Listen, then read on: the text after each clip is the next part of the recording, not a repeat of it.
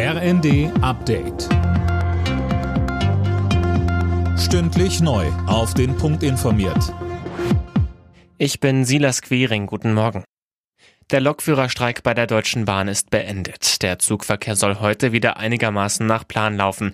Die GDL droht allerdings schon mit den nächsten Streiks. Sie fordert ein neues Angebot der Bahn.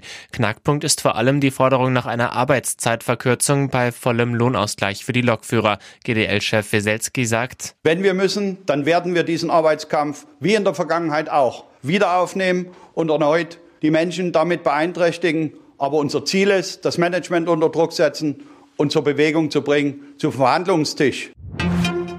Die EU bereitet offenbar einen eigenen Militäreinsatz im Roten Meer vor. Darüber soll bei einem Außenministertreffen übernächste Woche beraten werden. Hintergrund sind die Angriffe der islamistischen Houthi-Rebellen auf internationale Handelsschiffe, die angeblich Verbindungen zu Israel haben.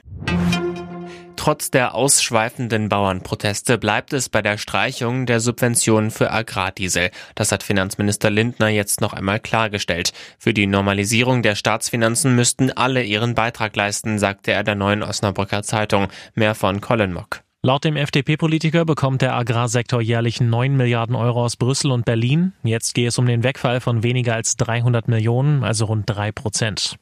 Die Bundesregierung habe sich die Auswirkungen des Vorschlags gründlich angesehen und deshalb Korrekturen vorgenommen, sagte Lindner.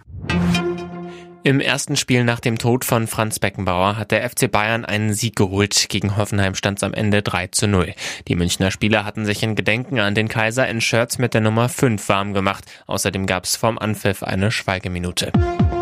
Alle Nachrichten auf rnd.de